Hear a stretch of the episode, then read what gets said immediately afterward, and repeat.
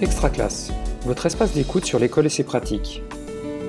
Témoignage par Régis Forgione. C'est une élève de troisième comme les autres, à ceci près qu'elle est atteinte de troubles des fonctions auditives et que le confinement est une épreuve supplémentaire dans son quotidien personnel et scolaire.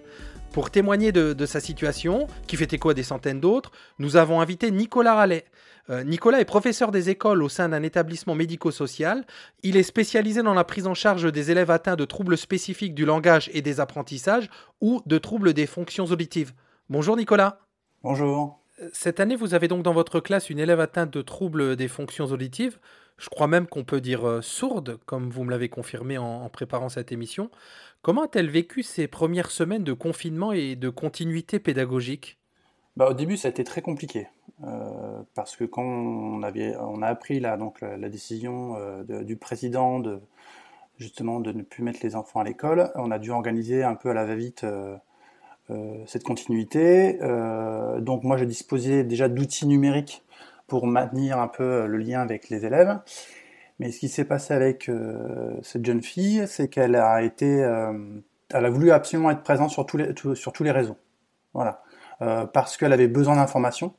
Donc ça, c'est une caractéristique un peu des, personnes sourdes, c'est-à-dire que comme l'information n'est pas toujours accessible, ils cherchent par tous les moyens de, savoir ce qui se passe. Donc elle cherchait le, moyen de savoir ce qui se passe à la fois au niveau de la situation générale, mais aussi euh, au, niveau des, au niveau de ses cours. Euh, et puis ensuite, euh, la, la, deuxième chose, c'est que elle est en situation de fragilité, euh, de sentiment de pas contrôler les choses, et donc le fait d'être présent un peu partout, eh ben, donné l'illusion de contrôler un peu la situation. Et euh, ce qui s'est passé, c'est que bah, au bout du, euh, du, deuxième ou troisième jour, la maman m'a appelé pour me dire qu'elle avait fait un malaise. Quoi. Elle avait une sorte d'overdose d'écran, euh, d'informations. Donc à ce moment-là, j'ai contacté la psychologue qui la suit, puis on a repris ça avec elle. Et depuis, ça va mieux. Elle a retrouvé véritablement un équilibre, donc la, situation s'est stabilisée. Alors justement, on a très envie de vous entendre pour savoir à la fois comment et grâce à quoi cette élève a-t-elle pu retrouver un équilibre? Dans sa famille, euh, sa maman est assez cadrante, donc euh, ça, s'est fait naturellement. C'est-à-dire qu'elle a, elle a déjà repris la main sur les, euh, sur les usages des réseaux sociaux hein, sur lesquels elle était, donc voilà, limiter le temps d'accès justement aux outils numériques. Elle a proposé d'autres activités avec la famille, et surtout moi ce qui me paraît important, c'est qu'elle a, elle a resitué l'outil numérique dans une pièce de vie où justement la maman pouvait avoir un, un œil sur ce que faisait sa fille et ce qui a été aussi très bien après, euh, c'est qu'elle a pu aussi l'aider dans la communication. Ensuite, après, euh, ce qui a permis aussi à, cet élève de, revenir un petit peu à une, situation d'équilibre, c'est que bah, on a travaillé avec elle, hein, avec la psychologue et puis les éducatrices et, moi-même qui accompagnons cette jeune fille, pour l'aider à relativiser et à accepter la, la frustration euh, du moment. Et enfin, la dernière chose, bah, c'est que c'est une, jeune fille qui, comme beaucoup d'élèves hein, de toute façon dans ma classe, qui ont une capacité de résilience importante, hein, qui ont été confrontés à des situations compliquées euh, en raison de leurs troubles, et donc euh, ils ont euh, appris à surmonter des crises. Quoi.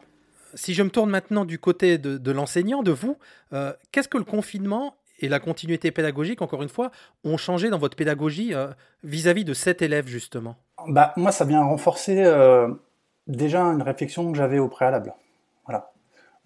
sur sur les activités qu'on pouvait proposer à, ces élèves-là par rapport à leurs besoins. Euh, je suis assez présent sur le réseau social Twitter, donc j'ai vu des, des, remarques qui m'ont fait un peu réfléchir aussi par rapport à des collègues qui disaient que beaucoup d'élèves en situation de, décrochage euh, scolaire, bah, ils pouvaient donner illusion euh, pendant les, journées de classe, mais avec la situation de confinement qui, leur était imposée, on perdait ces élèves-là. Et moi, c'est ce, dont je me suis aperçu avec cet élève-là, mais aussi avec d'autres, c'est que cet élève-là aussi fait illusion. Elle fait illusion aussi en classe, parce qu'elle est assez scolaire, etc. C'est pas pour, pour, autant dire que les activités, les apprentissages lui, lui, correspondent. Donc, bah, de par le fait qu'il y a un éloignement, une distance, moi j'ai commencé à dépasser le curseur. Voilà. C'est-à-dire que j'ai commencé aussi à adapter mes outils par rapport à la situation. Donc, comme on utilise une sorte de messagerie privée avec les élèves, j'ai commencé à imaginer des situations de communication où on va, permettre de construire des compétences autour de la langue, des compétences appelées psychosociales, des compétences, euh, des capacités cognitives, etc. Voilà.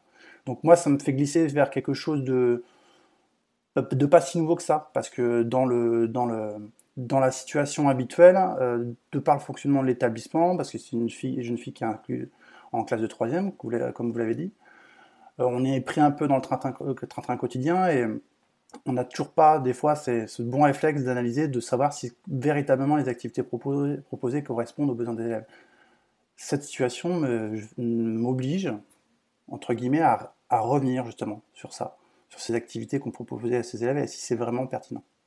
Un grand merci Nicolas pour ces échanges et, ce témoignage qui permet d'éclairer notre regard sur de telles situations euh, très concrètes que, que peuvent vivre les élèves à besoins spécifiques. Merci Nicolas. Merci à vous. Retrouvez tous les autres épisodes de la série sur l'espace extra classe de réseau-canopé.fr et sur les réseaux sociaux. Une production Réseau Canopé 2020.